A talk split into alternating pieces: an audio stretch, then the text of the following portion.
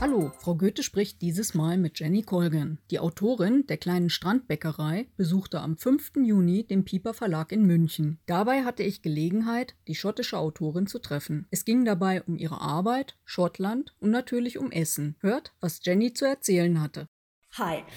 First of all, I'd like to congratulate you to this great success on the on the little bakery. Yeah. Oh, thank you. And I'm a huge fan of Neil. Oh, the puffin. yeah. What's the word in German? It's a Papageientaucher. Oh my goodness, that's really long. Really? You Oh, can win every Scrabble funny. with it.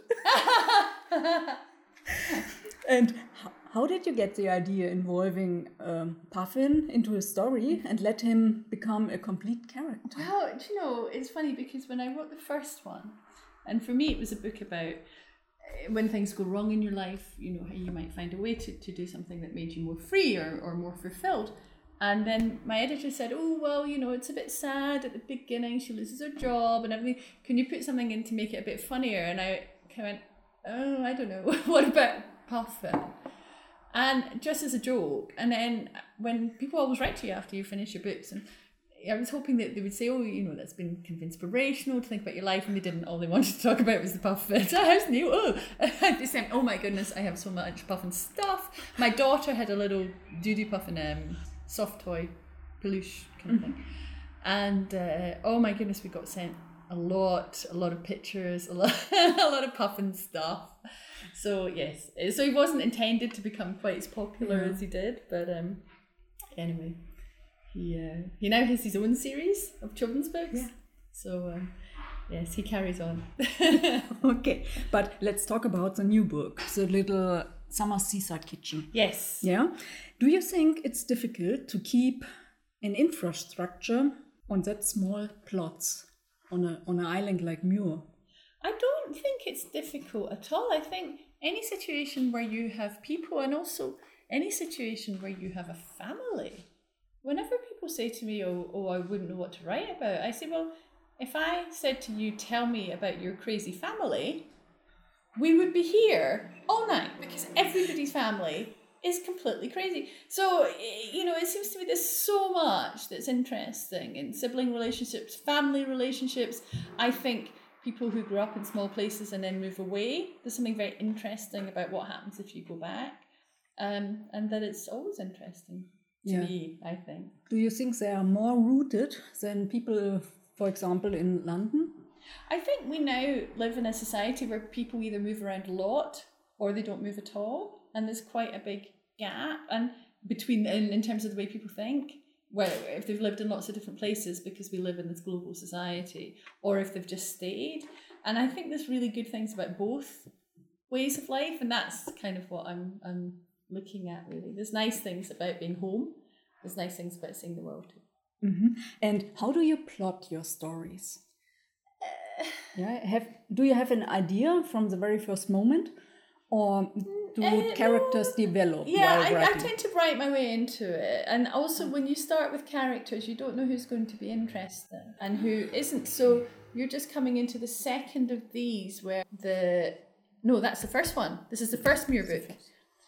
Uh, where the doctor, who is the Syrian refugee, became very interesting to me. So in the second, he's he's come from Syria, because in Scotland we resettled a lot of Syrians in areas where uh, we need young people and you know doctors and families, uh, and that is just an interesting was an interesting thing to me. Um, so so the focus moved really away from other people that I was writing about. So you just follow the people that you find interesting. And do you have any role models for your characters?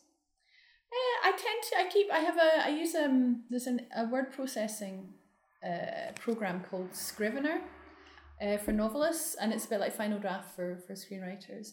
And you can you build up files, and I always have a photo image file of actors and so on that I've seen on TV that give me a physical idea of what they might look like. And it's quite funny because it goes back quite a long way, and there's a really terrible history of kind of you know men I thought were terribly handsome, like in two thousand and two. it shows how things change. Um, so yeah, I usually have a physical perception of most of the people in my mind. hmm And um, how do you make yourself feel like the characters? I don't know. There are uh, several persons. yeah, I, don't I, think that's that's just what novel what writing is. Is you try and feel your way into different people and how you think that they might respond in different circumstances. Mm. And I think I'm not talking about myself here, but if you think of writers that you really love, that their characters will tend to have the reactions you would expect you would have in a given set of circumstances. You know that they, you can share with what the characters feel, even though the characters aren't real.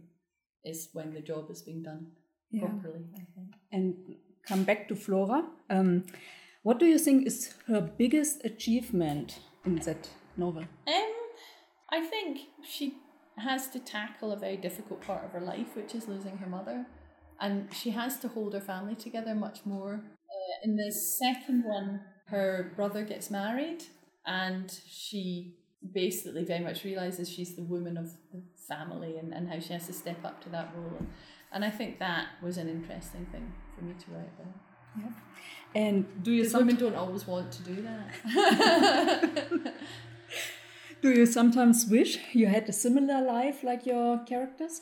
I, I a very similar place. It's not dissimilar really. It's we live on the sea and it's, the, it's a fishing town and everybody mm-hmm. knows each other and all the children the school is very small. Okay. So. Okay, then if you had the opportunity to write a novel with as many pages as you like, how many pages would you write? Nine. Nine? no, no, I, I researched that you you love big books. Yeah, I love I love reading other people's big books. I hate writing. no. I'd write as short, the bare minimum as I could get away with, and then go on holiday. okay. So thank you for your time. Not at all. Thank you for answering all the questions. Not at all. Um, tweet me when it's up, and I'll I can put it on my social and send it. Yeah, of course. Great. Brilliant. Okay. okay. It's lovely to meet you. Yeah. Thanks. Jenny Colgan wurde bei uns durch die kleine Strandbäckerei bekannt. Auch in der kleinen Sommerküche geht es wieder um leckere Rezepte, die im Anhang des Buches verraten werden. Vor allem geht es dort aber um Zwischenmenschliches. Nachdem ich mit der schottischen Autorin gesprochen habe, bekamen ihre Bücher erst richtig Tiefe. Ich freue mich also schon auf den nächsten Band um Flora Mackenzie, der voraussichtlich im nächsten Jahr im Piper Verlag erscheint. Mehr zum Buch liest ihr auf meinem Blog fraugoetheliest.wordpress.com.